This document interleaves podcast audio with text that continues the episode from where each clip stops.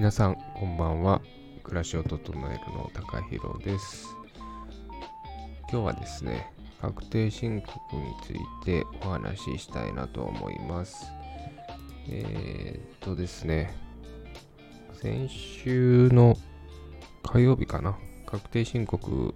の締め切り日ギリギリ直前になったんですけれども確定申告をしてきました。僕はですね確定申告は大学時代に一度やったことがあってそれ以来2回目もう10年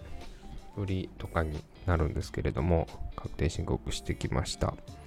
大学生の頃にじゃあなんで確定申告したのかと言いますとあのー、結構アルバイトをたくさんしてまして生活費を稼ぐためにたくさん働いてたんですけれどもその頃が確か年間で100万円108万円を超えると確か確定申告をしないといけないとかなんとかがあったような気がしてその年が120万ぐらい確か稼いだんですよね。なんでえっと確定申告をしたという記憶があるんですけれども当時はですね今みたいに e-tax とかそういうネット申請みたいなものがなかったので税務署に行って書類を提出して確定申告をしたんですけれどもそれも結構年度末ギリギリとかに行ったのでかなり待った記憶がありました。なので今回もですね結構その辺りが結構手続きがめんどくさいだろうなと構えてたんですけれども蓋を開けてみるとすごくあの一瞬で終わりました。こんなにも変わったんだなっていうのはびっくりしました。当然マイナンバーカードを連携させてですね、えー、e-tax システムで確定申告したんですけれども大学時代よりもやっぱりいろいろと勉強事前に勉強したりもしてたんで入力する項目とかは当時と同じですごく見づらい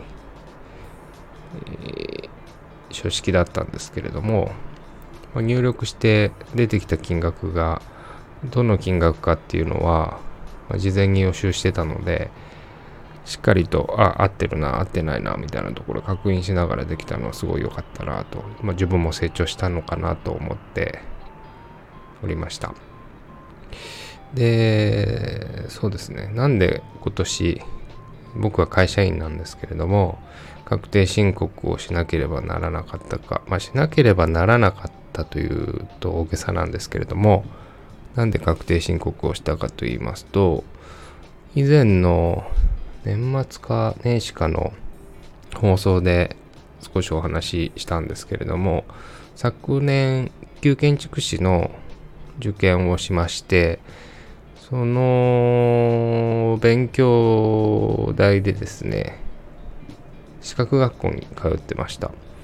で、その資格学校がですね、長期対策講座って言って、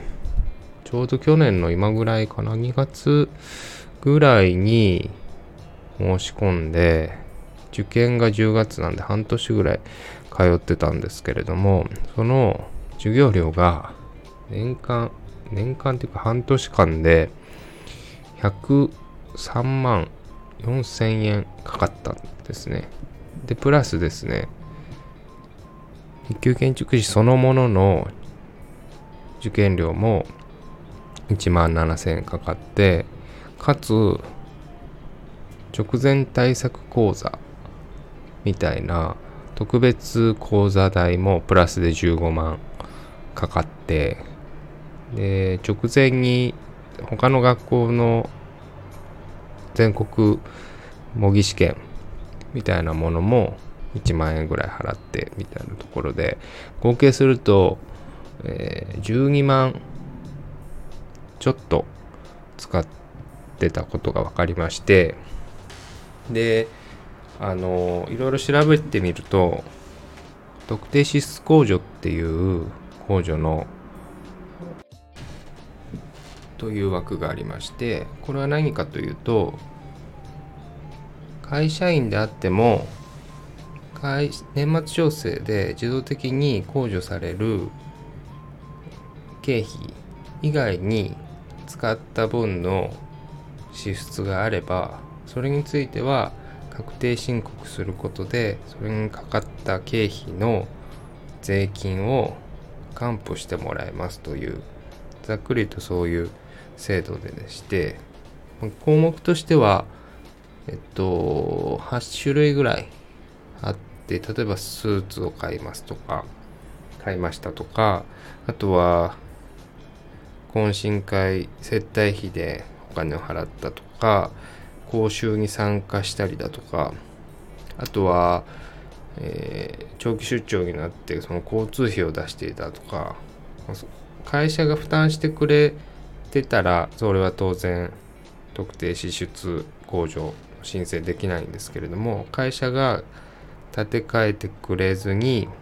建て替えじゃないな建て替えた分の支払いをしてくれずに自分の自費で支出した場合に限るんですけれども。で私の場合は今回この資格取得費用っていう項目がそのさっき言った8つの中のうち1つに入ってまして先ほども言ったようにこの国家資格を取るためにかかった経費で学校代だとか受験料だとかっていうのの合計を特定支出控除つまり会社が負担してくれてない自費で払ったお金ということで控除申請を出したというところが今回確定申告した一番の目的になります。で実際いくら返ってくるのかっていうのも事前にちょっと計算したんですけれども、まあ、それぞれの年収会社から払われている給与の金額によってこの特定支出控除ができる金額っていうのが決まってくるんですけれども、えーまあ、僕の場合はそれで計算して年間で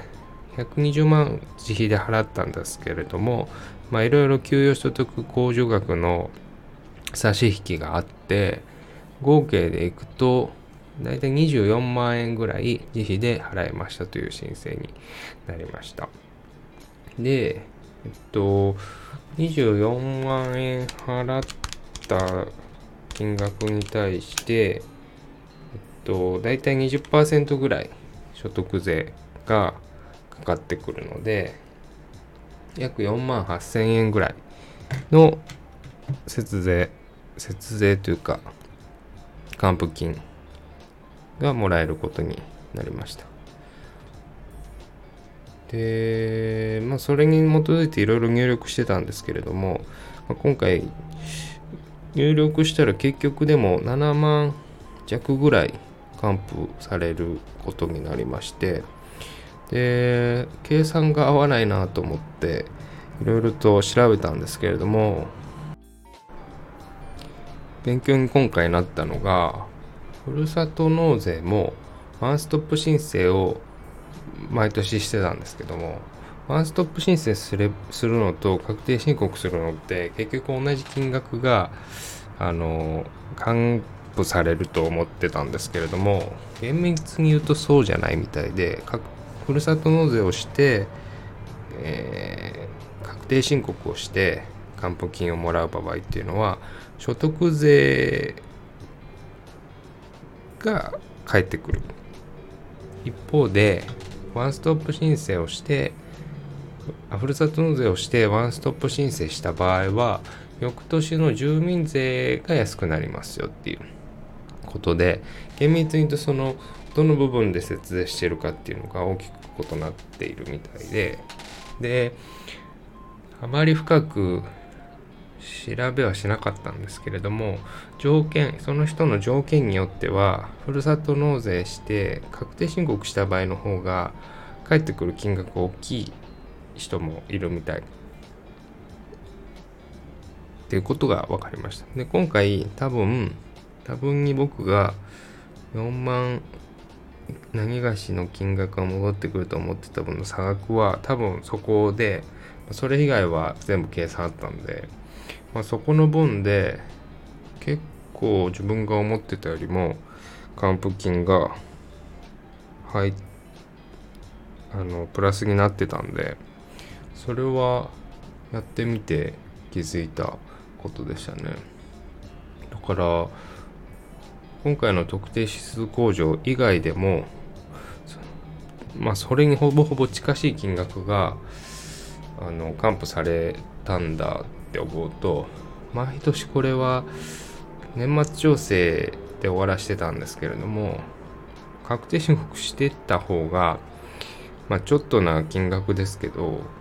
あの節税にはなってたのかなと思って少し後悔しました。でもこれをきっかけにそういう勉強にもなったんで今年は確定申告してよかったかなと思います。あの僕みたいにですね結構資格取得でそういうのにお金使っちゃっている人とかいると思うんですけどもこの放送を聞いてですね少しでもそういうちょっとでもあの高く払ったお金が戻ってくるっていうことを知って実践してもらえたらなと思います。結構年間100万使ってることも相当やばいなとは思うんですけどもそれでも56万ですかね返ってくればそれで何か欲しいもの自分のご褒美みたいなものを買えますし当然1年間僕自身頑張っていろんな時間だったりお金を費やしたことからするとビビたるものなのかもしれないんですけれどもでも結構ね4万円とか5万円って大きいなと思うんで是非皆さんもこの放送を聞いて該当する人がいれば来年の今年はもう終わっちゃったんで来年の確定申告の際にぜひ特定支出控除で払ったお金の一部をキャッシュバック受けてみてほしいなと思います。あ、そうだ、一つ注意点が、特定支出控除を受けるときには、会社、自分の勤めている会社に証明書を印鑑付きでもらわないといけなかったり、それからそれぞれ支払いした、まあ、学校ですね、支払った先からの請求書、領収書、あとは支払い証明書かな、払い込み証明書とか、そういったものが必要になるので、あの僕自身も取得するのに1週間前後はかかったのでギリギリで申請するのではなくて年末年明けぐらいから徐々に準備しておいた方がいいなっていうこととめんどくさいですけれども領収書とかこの放送を聞いて結構もう年始始まってすぐとかなんであの来年の確定申告で自分はこの控除を受けるって思われた方は是非ですね領収書関係はきちっと取られておいた方がタートスムーズなのでおすすめします。はい。じゃあ、ちょっと長く、脈略もなく話してしまいましたが、今日の放送はこの辺りで終わりたいと思います。それでは皆さん、さようなら。また次の放送でお会いしましょう。